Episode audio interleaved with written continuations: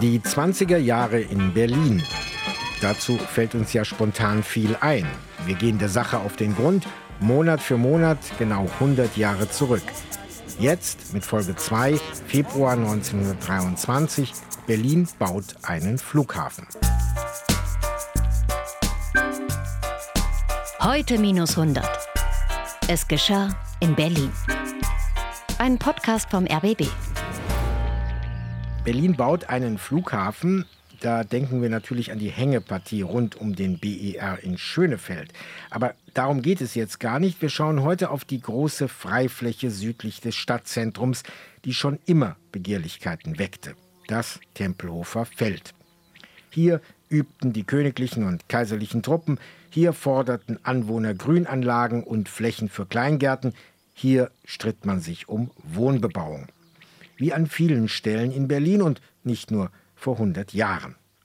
Ist es Zufall, dass ausgerechnet hier, nur drei Kilometer vom Stadtzentrum entfernt vom Boulevard unter den Linden, jener Zentralflughafen entsteht, der dann später in der Zeit der Luftbrücke mythische Qualität erlangt? Und wie geht das eigentlich genau, ein solches Projekt auf die Beine zu stellen? Mit mir fragt sich das Matthias Schirmer. Ja, und mich interessiert dabei, wer darf eigentlich 1923 bestimmen, ob da überhaupt geflogen wird? Der Berliner Magistrat, also das, was wir unter dem Begriff Senat von Berlin heute kennen. Aber wie war das zum Beispiel mit den Bezirken, die da drum liegen? Tempelhof, Neukölln, wie stark waren die? Und was war mit dem Militär? Wie viel hatte es nach dem Ersten Weltkrieg eigentlich noch zu sagen? Wer hat sich überhaupt damals getraut, in die Luft zu gehen? Und dann bleibt natürlich die Frage, wie schnell kriegt Berlin das hin mit dem Entscheiden und dem Bauen. In der Beschlussvorlage für die Sitzung des Magistrats am 21. Februar 1923 wird jedenfalls ziemlich Druck gemacht. Die Frage des Ausbaus des inner- und außerdeutschen Luftverkehrs ist für die Stadt Berlin von außerordentlicher Bedeutung. Es ist auch unbedingt erforderlich, dass der vorgesehene Platz am Tempelhofer Felde vom Reichswehr- und Reichsschatzministerium im Wege eines Austausches von Geländen umgehend erworben wird. Die Zeit ist reif für das kommerzielle Fliegen. Es sind längst nicht mehr nur tollkühne Männer in ihren fliegenden Kisten, wie der berühmte britische Film über die Flugpioniere hieß. Unser Experte für die Frühzeit des Flughafens Tempelhof ist der Politikwissenschaftler Matthias Heisig. Warum macht man im Februar 1923 solchen Druck? Seine Antwort: Die Konkurrenz schläft nicht. Damals wurde nämlich auch ein Flughafen in Leipzig eröffnet, nämlich Leipzig-Mockau. Und von dem es hieß, dass er der neue große zentrale Weltflughafen Deutschlands werden sollte, weil natürlich durch die Messe da auch ein entsprechendes Fluggastaufkommen zu erwarten war. Und da war natürlich die Berliner Verwaltung hoch alarmiert. Der Berliner Magistrat, der winkt diesen Bericht zur Frage des Flugverkehrs am 21. Februar 1923 durch. Heißt, der Magistrat will jetzt einen Flughafen. Aber was denkt das Parlament? Das ist ja noch lange nicht, dass gleich gebaut werden durfte. Denn das Tempelhofer Feld ist zwar eine große freie Fläche, eben ein ehemaliger Exerzierplatz, aber es sieht auch noch ganz anders aus als heute. Und deshalb ist jetzt unsere Fantasie gefragt. Wir wandern einfach mal den Berg hoch auf dem Mehringdamm. 1923 ist das noch die Belle Alliance Straße bis zum Platz der Luftbrücke den gibt es natürlich auch noch nicht. Und auch nicht der sogenannte Kleiderbügel. Also das ist das Flughafengebäude mit Abfertigungshalle in der Mitte und den Flugzeughangars rechts und links. Das kommt erst in der Nazizeit. Denken wir uns das alles weg. Nur, dass es hier oben zieht wie Hechtsuppe, das ist 1923 nicht anders als heute über die Nutzung der Fläche wird schon seit einer ganzen Weile diskutiert. Dass Tempelhof als Manövergebiet wegfällt, war schon um 1900 klar, weil man hatte Döberitz am Westrand von Berlin und man hat Wünsdorf erworben. Dann war natürlich die Frage, was macht man mit dem Tempelhofer Feld? wo man sich überlegte, machen wir Wohnungsbau. Ganz groß auf dem Zettel stand schon die Grünflächenplanung, Parks. Ausstellungsgelände war schon im Gespräch eine bunte Mischung mit dem Schwerpunkt schon Grün. Die Grünflächen fehlten. Und das Interessante, äh, wenn man sich also mit dieser Geschichte des Flughafens Tempelhof beschäftigt, ist, dass sich das tatsächlich durchzieht von der Zeit vor dem Ersten Weltkrieg bis 2008 und natürlich FF. Wie geht die Stadt mit diesem Riesenfeld um? Äh, was macht man damit? Ja, dieses Thema ist alt und es zieht sich bis heute, sagt unser Experte Matthias Heisig. Aber vor 100 Jahren, Februar 1923, wo stehen wir da? Die Pläne für einen Flughafen werden bekannt. Viele finden die auch richtig super. Aber es findet sich vereinzelt auch mal eine kritische Stimme, zum Beispiel in der Lokalzeitung Der Süden. Blick in die Abendausgabe. Von der früher großen und freien Fläche des Tempelhofer Feldes werden demnach für die Erholung der anwohnenden Bevölkerung nur ein Streifen im Süden, die Hasenheide und der nach Neukölln zugelegene Teil übrig bleiben. Heute ist das Tempelhofer Feld ein Spekulationsobjekt geworden für Kleingärten, Siedlungen, Sportplätze hinter abscheulichen Drahtzäunen und fragwürdigen Fluganlagen. Spekulationsobjekt. Also wir merken, so eine freie Fläche weckt auch viele Begehrlichkeiten. Wer hat sowas schon mitten in der Stadt? Da können die anderen Metropolen auch neidisch werden. Und die früher eigenständigen Städte und Landgemeinden wollen der Zentralregierung im Roten Rathaus zeigen, dass sie auch noch was zu sagen haben. Neukölln pflanzt auf seinem Teil des Feldes erstmal Bäume und die Tempelhofer sind auch grundsätzlich dagegen. Doch allmählich zeigt sich, jeder kann ein Stück vom Kuchen abhaben. Dann hat man nach einiger Zeit äh, dort neu abgestimmt und dann wurde also auch die Anlegung eines Flugplatzes äh, nicht mehr definitiv ausgeschlossen. Im Verbund mit Grünflächen, eventuell Randbebauung. Damit war eigentlich die Idee da, dass es sozusagen so eine Art friedliche Koexistenz von allen Nutzungen geben sollte. Flugplatz, Parks, vielleicht auch ein bisschen Bebauung, sogar ein Bahnhof stand zur Diskussion. Und es gab die Planung, dort ein Ausstellungsgelände zu machen, also das Messegelände.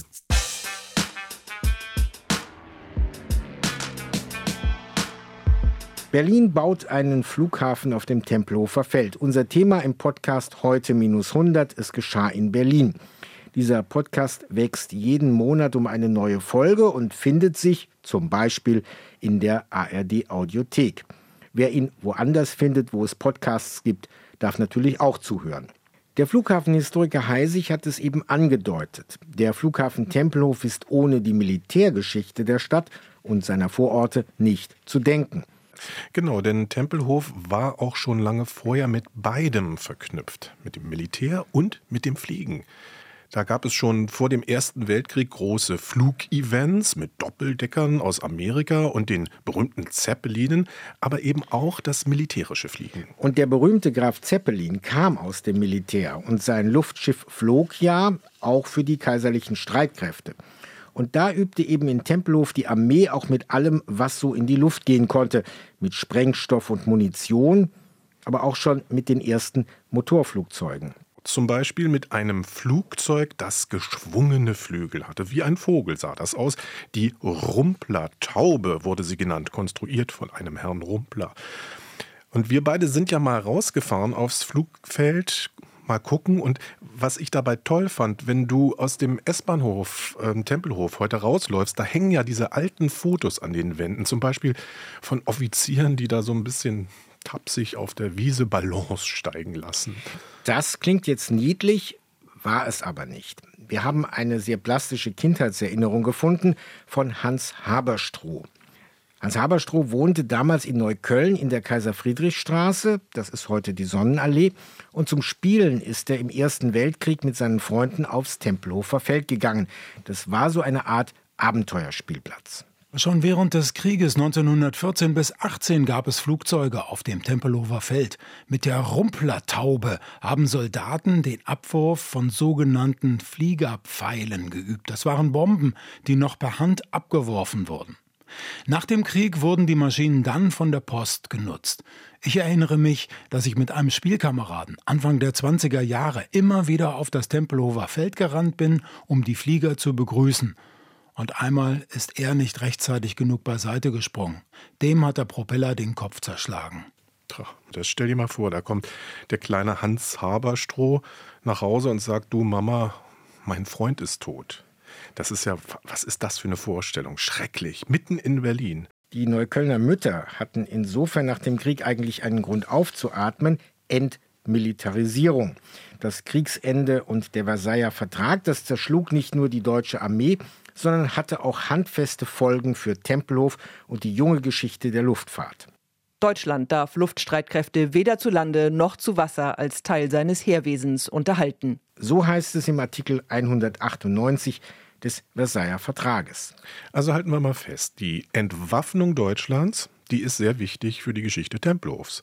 Denn sie bedeutete, die Fliegerei konnte sich jetzt nur noch im zivilen Luftverkehr abspielen. Also werden aus den Doppeldeckern der Luftflotte die Maschinengewehre wieder rausgebaut und auf dem Platz, wo vorher der Bordschütze saß, da liegen nun Säcke mit Luftpost. Die Hoheitszeichen der Luftwaffe werden übergeklebt und da kommt ein Posthorn drauf.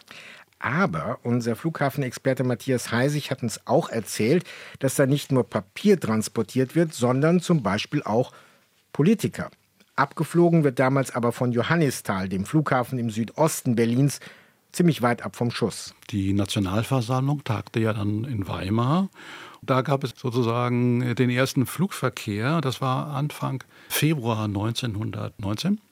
Das war eine revolutionäre Zeit. Gerade in Berlin natürlich mit vielen Toten vielen Unruhen, Schießereien. Da war natürlich der Flugverkehr relativ sicher, wenn man absieht von den Flugzeugen, die natürlich damals auch noch nicht so ganz sicher waren. Da gab es keine Straßensperrung, mögliche Überfälle, man wird nicht aufgehalten. Und gerade zu dieser Zeit taucht die Idee auf, vom preußischen Heeresministerium auf dem Tempelhofer Feld einen Flughafen aufzubauen. Die Idee ist also schon da, ein Zentralflughafen mitten in Berlin. Jetzt wird es aber allmählich Zeit, den Mann vorzustellen, ohne den es den Flughafen Tempelhof nicht oder zumindest nicht so schnell gegeben hätte. Die Rede ist von Leonhard Adler. Das ist eine illustre Persönlichkeit, als K&K-Untertan im österreichischen Mailand geboren, Ingenieur und dann auf Vorschlag der Zentrumspartei als parteiloser Stadtbaurat für Verkehr in den Magistrat berufen. Übrigens der erste Katholik. Findig wie er ist, ahnt er, wie sich Entscheidungsträger beeinflussen lassen. Denn ein wohlwollender Beschluss der Stadtregierung ist noch keine Mehrheit im Berliner Parlament. Also diktiert er einen Brief an einen der bekanntesten Flugzeugbauer Deutschlands, den Chef der Junkerswerke in Dessau, Hugo Junkers. Es wäre mir lieb, wenn es sich ermöglichen ließe, einzelnen Mitgliedern der städtischen Verkehrsdeputation, die auch bei der Flughafenfrage mitzuentscheiden haben, Gelegenheit zu geben, eventuell an einem kleinen Flug teilzunehmen. Also wenn du mich fragst, Harald, klingt das nicht wie Bestechung? Gehen wir die Frage doch mal weiter an Matthias Heisig. War es auch. Also man hat die natürlich geködert nicht nur die Stadtverordneten, sondern auch die Spitze der Finanz, also die ganzen Vorstände der Deutschen Bank, der Dresdner Bank, der Commerzbank, der Diskontogesellschaft. Das war also die Hochfinanz. Der Plan von Leonhard Adler geht auf. Zwei Flugzeugfirmen, eben Junkers und der Aeroloid, machen mit und stellen für diese sogenannten Propagandaflüge insgesamt zehn ihrer Maschinen zur Verfügung. Adler lädt ein zum großen Überzeugungstag im April 1923 auf dem holprigen Militäracker. Alles von Rang und Namen kommt und das Ganze natürlich auch als Medienereignis inszeniert. Die Hauptstadtpresse macht willig mit, einige Reporter dürfen sogar mitfliegen und schreiben hinterher Jubelreportagen wie die folgende.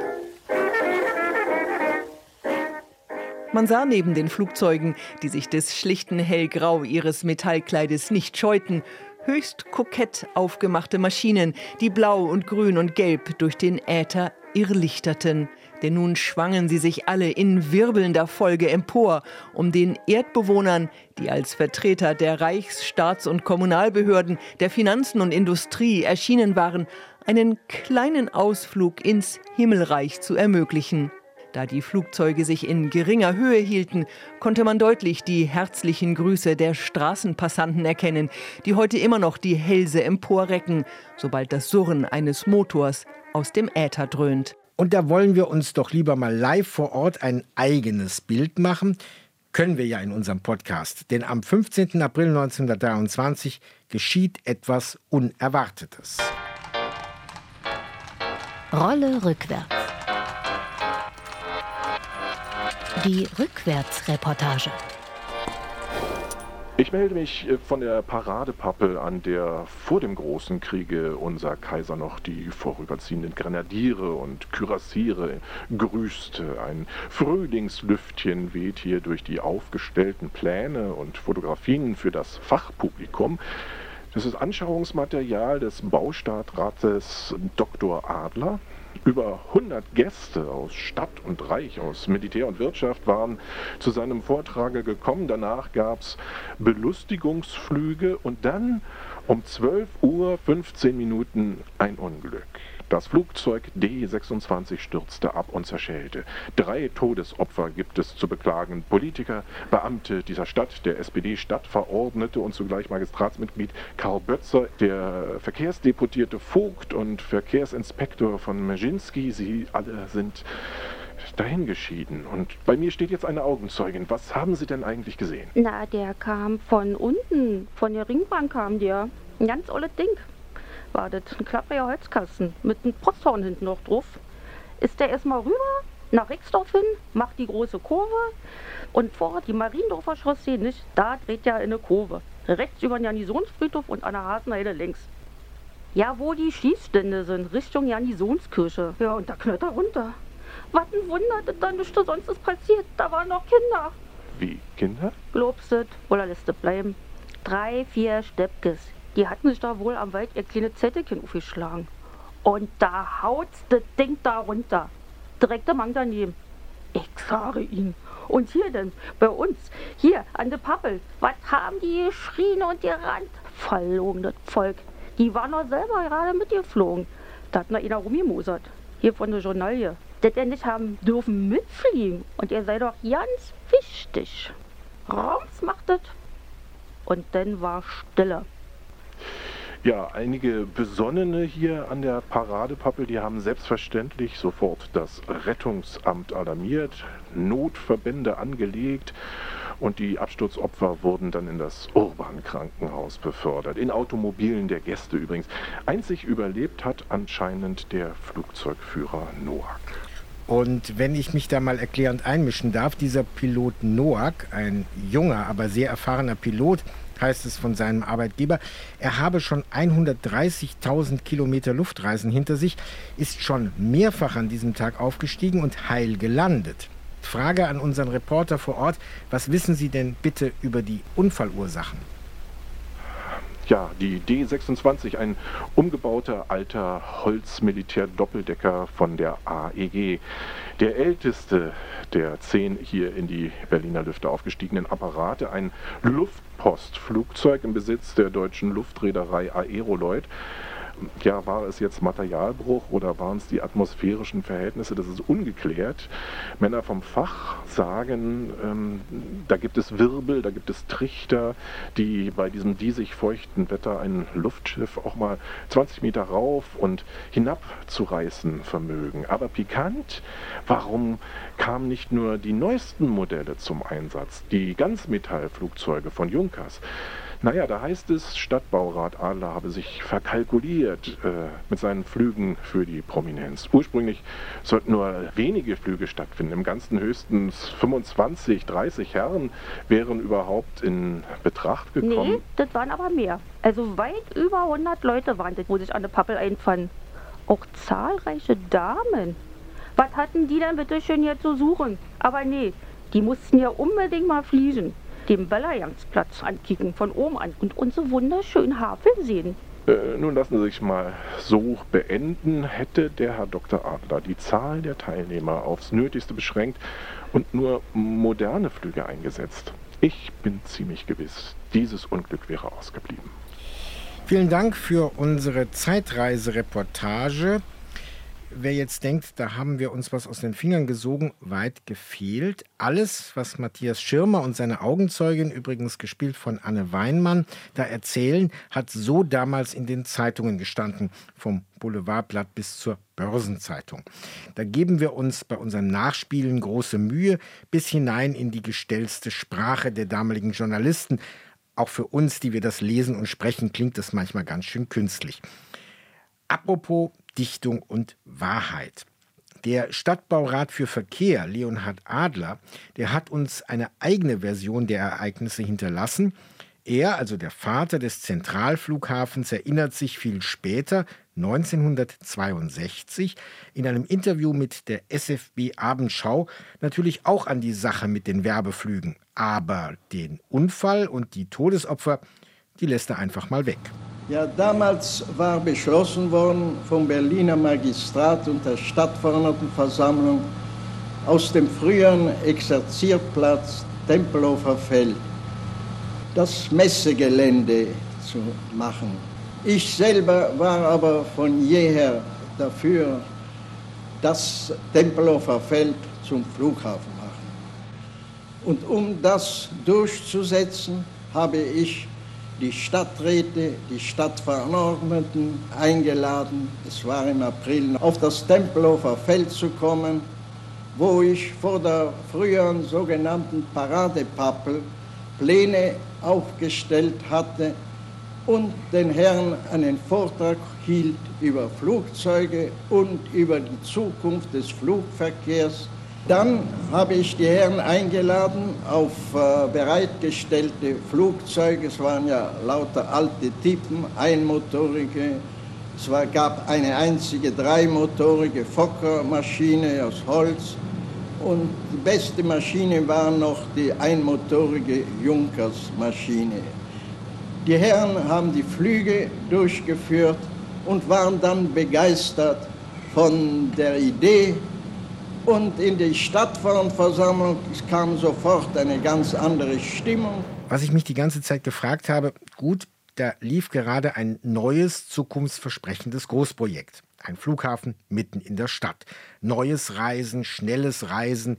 Jeder Mensch mit dicker Brieftasche kann demnächst fliegen. Aber wieso hat der gewaltsame Tod von einem Politiker und zwar Verwaltungsleuten nicht das gesamte Projekt gestoppt oder wenigstens verlangsamt? Warum haben die Stadtverordneten nur wenige Wochen nach dem Unglück in seltener Einmütigkeit, wie es in den Zeitungen heißt, endgültig für den Flughafenbau zehn Minuten mit dem Bus entfernt vom dicht bevölkerten Belle Alliance Platz, also dem heutigen Mehringplatz, gestimmt?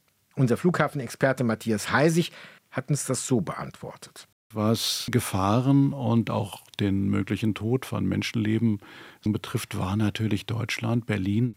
Hatte den, schlicht und einfach den Ersten Weltkrieg erlebt mit seinen Millionen Toten. Die Stadt war auch nicht gerade friedlich. Also es gab die Revolution in Deutschland, in Berlin, man schätzt ungefähr 1500 bis 2000 Tote. Das war schon auf den Straßen unmittelbar erfahrbar und gehörte zum Alltag ein Stück weit. Das war natürlich traurig und es wurde auch in der Presse berichtet, es gab Fotos, aber tatsächlich war es dann auch ein bisschen mehr der Sensationskitzel. Meinen Kollegen Matthias Schirmer haben wir jetzt wieder in die Gegenwart zurückgebeamt. Der ist heil angekommen, was als Zeitzeuge von 1923 nicht selbstverständlich ist. Fliegen war gefährlich, aber ungeheuer beliebt, haben wir gelernt. Die Leute vertrauten den brandneuen Technologien. Ja, brandneu, das ist ein ganz gutes Stichwort. Denn Vielen von uns steckt bestimmt ja noch dieses Bild von abbrennenden Zeppelinen im Kopf. Bei New York diese Fotos von einem ausbrennenden, mit Wasserstoff gefüllten Zeppelin. Aber beim genauen Hingucken zeigt sich dieses große Unglück in Lakehurst, das dann das Ende der fliegenden Zigarre einläutete. Das war gar nicht in unseren 20er Jahren, das war erst viel später, 1937. Das heißt also, im Februar 1923 ist noch ganz offen, wie sich das mit der Fliegerei technisch weiterentwickeln würde. Genau, das ist da noch eine Systemfrage. Ballons und Zeppeline, die haben eigenen Auftrieb oder doch Motorflug mit Landflugzeugen oder mit Wasserflugzeugen. Was würde sich da durchsetzen? Militärisch hatte im Ersten Weltkrieg gerade das Flugzeug das Rennen gemacht, aber im zivilen Luftverkehr war das noch völlig offen. Und dieser Konkurrenzkampf zeigt sich auch in den Zeitungen von heute minus 100, also von 1923. Da wird als Experte ein Mann befragt, den heute kaum noch einer kennt, Professor August von Parseval. Das ist der damalige Konkurrent von Graf Zeppelin. Und Herr Parseval, den gibt es sogar noch aus dieser Zeit im Originalton. Im Jahr 1924 preist er hier noch sein Konkurrenzprodukt zum Zeppelin und zum Flugzeug an, nämlich das Parseval Luftschiff. Das Parseval Luftschiff wurde in den Jahren 1900 bis 1906 konstruiert. Es beruht auf dem Gedanken, einem länglichen, zum Durchschneiden der Luft gut geeigneten Ballonkörper die nötige Steifigkeit dadurch zu geben, dass er mit Gas von einer gewissen Spannung gefüllt wird.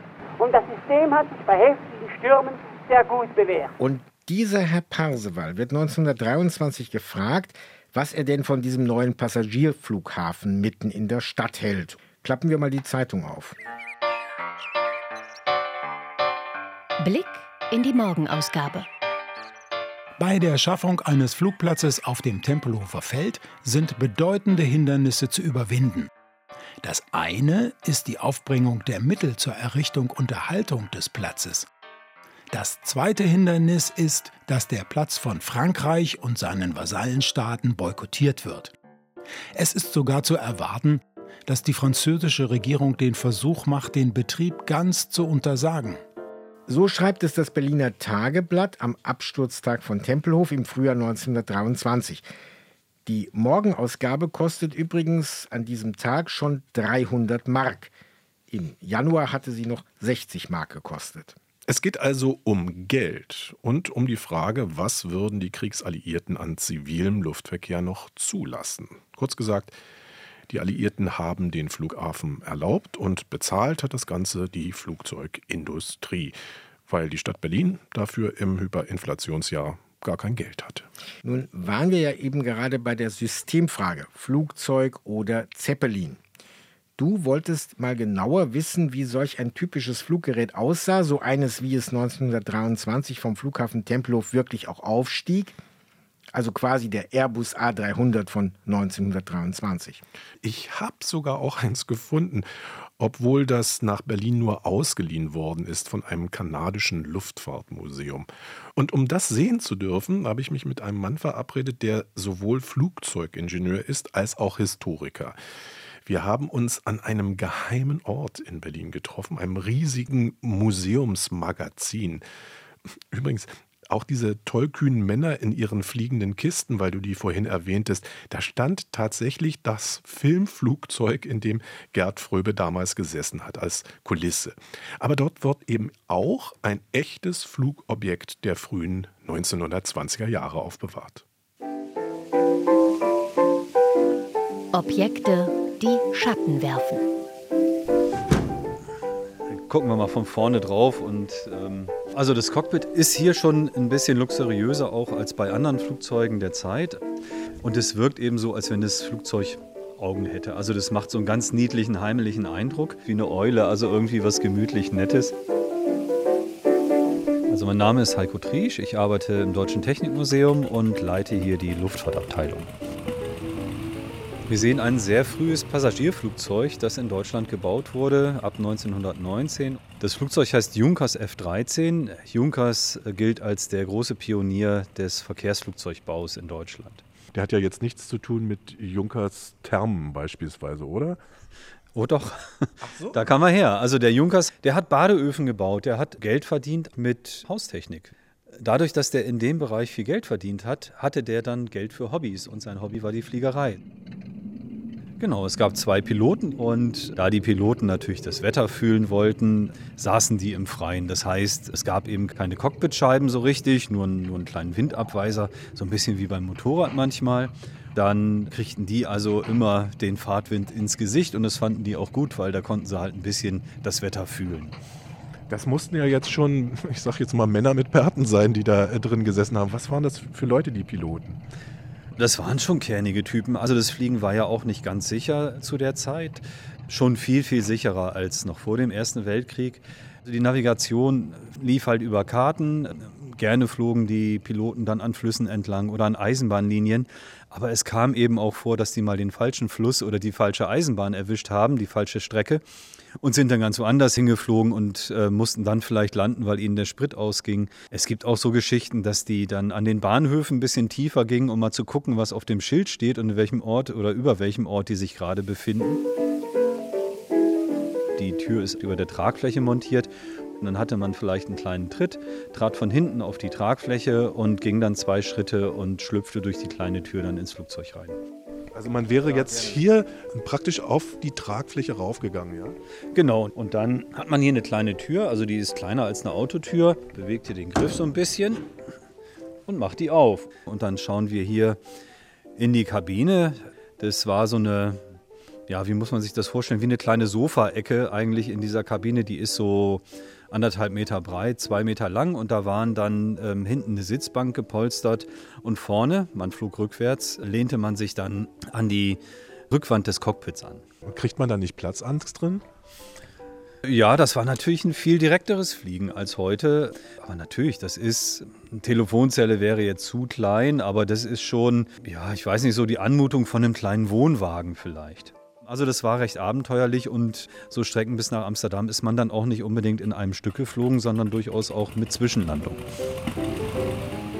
Was für einen Schatten wirft denn dieses Objekt für Sie? Ja, also dieses Objekt wirft einen sehr langen Schatten, nämlich bis in die Gegenwart. Diese F-13 als Ganzmetallflugzeug gilt als Urgroßmutter aller modernen Verkehrsflugzeuge. Also alles, was heute Airbus und Boeing heißt, hat eigentlich seinen Ursprung in dieser F-13 und das war eben die große Leistung von Junkers, dass der ein Flugzeug ganz aus Metall baut, mit einer geschlossenen Kabine, beheizbar. Ähm, also dieses Flugzeug hat alle Eigenschaften, die Verkehrsflugzeuge ausmachen und ist eben jetzt 104 Jahre alt. Das ist die Urgroßmutter aller Verkehrsflugzeuge. Also das ist was ganz, ganz Besonderes. Heiko Triesch war das, der Sammlungsleiter Luftfahrt des Museums für Verkehr und Technik und seine alte F-16 aus dem Revolutionsjahr 1919. Ein anderes hübsches Fundstück aus der Flughafengeschichte wollen wir auch nicht vorenthalten. Heutzutage gibt es Stewards und Stewardessen, die mit Sicherheitswesten und Sauerstoffmasken an Bord bekannt machen. Für Flugbegleiter war aber in der winzigen Junkers kein Platz. Aber Sicherheitshinweise, die gab es auch damals schon. Und hätte am Flughafeneingang damals eine Litfaßsäule gestanden, dann hätten wir Flugreisenden sie dort damals wohl lesen können. Die tönende Litfaßsäule.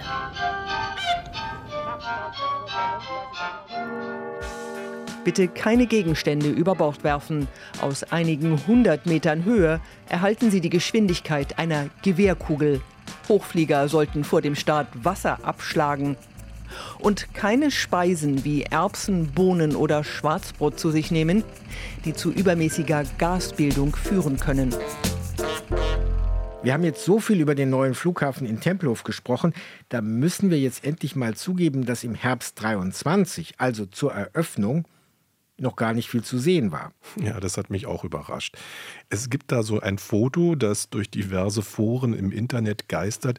Eine windschiefe Baracke ist da drauf zu sehen. Ja, so ein besseres Klohäuschen kann man sagen. Und auf der Holzwand vom Häuschen steht Flughafen Berlin. Darüber wird dann gerne gewitzelt und gelästert im Netz. So geht Hauptstadtflughafen. Aber die Parallele mit diesem endlos verspäteten BER in Schönefeld, die stimmt in einer Hinsicht gar nicht. Der Flugbetrieb in Tempelhof kann nämlich nur siebeneinhalb Monate nach dem Beschluss des Berliner Magistrats schon starten. Rekord. Rekordzeit. Und in dieser Zeit, bis zum 8. Oktober 1923, wird der gesamte Flugplatz auch noch planiert. Übrigens unter anderem mit dem Müll Berlins, der da aufgeschüttet wird. Dann entstehen da die ersten Baracken für Flugzeuge, eine hölzerne Abfertigungshalle. Das ist alles noch ein bisschen provisorisch, ja, aber unser Berliner Zentralflugplatz hat alles, um loszulegen. Unser Experte Matthias Heisig hat uns erzählt, wie feierlich dann die Eröffnung war. Das war also ein relativ bescheidener Rahmen, in dem das stattfand, weil Berlin tatsächlich das Geld nicht hatte für eine große Veranstaltung. Nichtsdestotrotz wurden natürlich auch prominente und wichtige Leute eingeladen. Es kamen aber auch Zuschauer zusätzlich auch ans, ans Flugfeld und das waren wohl auch mehrere hundert, sodass da schon weit über tausend die ersten zwei Flugzeuge gesehen haben. Denn es waren tatsächlich nur zwei Flugzeuge, die die Eröffnungsflug gemacht haben. Eine Flug nach Ostpreußen. Königsberg und die andere Maschine nach München. Der Weltflughafen Tempelhof. Für heute habe ich erst mal gelernt, dass es selbst in Berlin möglich ist, in ganz kurzer Zeit einen Flughafen zu bauen. Wenn die Zeit dafür reif ist. Ja, und wenn die verschiedenen Player in der Stadt auch alle was davon haben. Wenn in einer dicht bebauten Stadt es eine große Freifläche gibt. Und auch wenn die Debatten, was man damit nun auch anders machen könnte, nie enden und sehr früh anfangen. Nämlich schon 1722, als die Bauern von Tempelhof für die königliche Armee das Gelände vermieteten. Ähm, also das führt jetzt vielleicht doch ein bisschen zu weit. Zu. Gut. Das war die Folge 2 unseres Podcasts heute minus 100.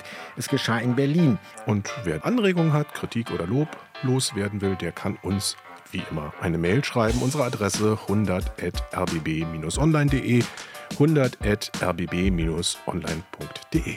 Für alle, denen das Warten zu lang dauert bis zur nächsten Folge, in etwa vier Wochen, habe ich einen Tipp. Die wunderbare Reihe Geheimnisvolle Orte gibt es inzwischen nicht nur als Fernsehproduktion des RBB, sondern auch in einer eigens gestalteten Podcast-Version in der ARD Audiothek. Natürlich auch dabei eine Folge über den Flughafen Tempelhof. Und da geht es vor allem um die spätere Geschichte des Ortes, also die Bauten der Nazis, die Luftbrücke und die Zeit bis zur Stilllegung des Flugbetriebs 2008. Matthias Heisig, unser Flughafenexperte, verrät uns zum Schluss noch ein kleines Geheimnis. Der Flughafen wurde eröffnet am 8. Oktober 1923, aber hatte gar keine Genehmigung. Die war nur provisorisch ausgestellt und konnte jederzeit widerrufen werden. Die ordentliche Genehmigung, die Abnahme des Flughafens erfolgte erst zwei Jahre später fast. Keine Betriebsgenehmigung. Wir sagen es nicht weiter. Danke fürs Zuhören, sagen Matthias Schirmer und Harald Hasel. Heute minus 100. Es geschah in Berlin. Jederzeit in der App der ARD Audiothek und überall, wo es Podcasts gibt.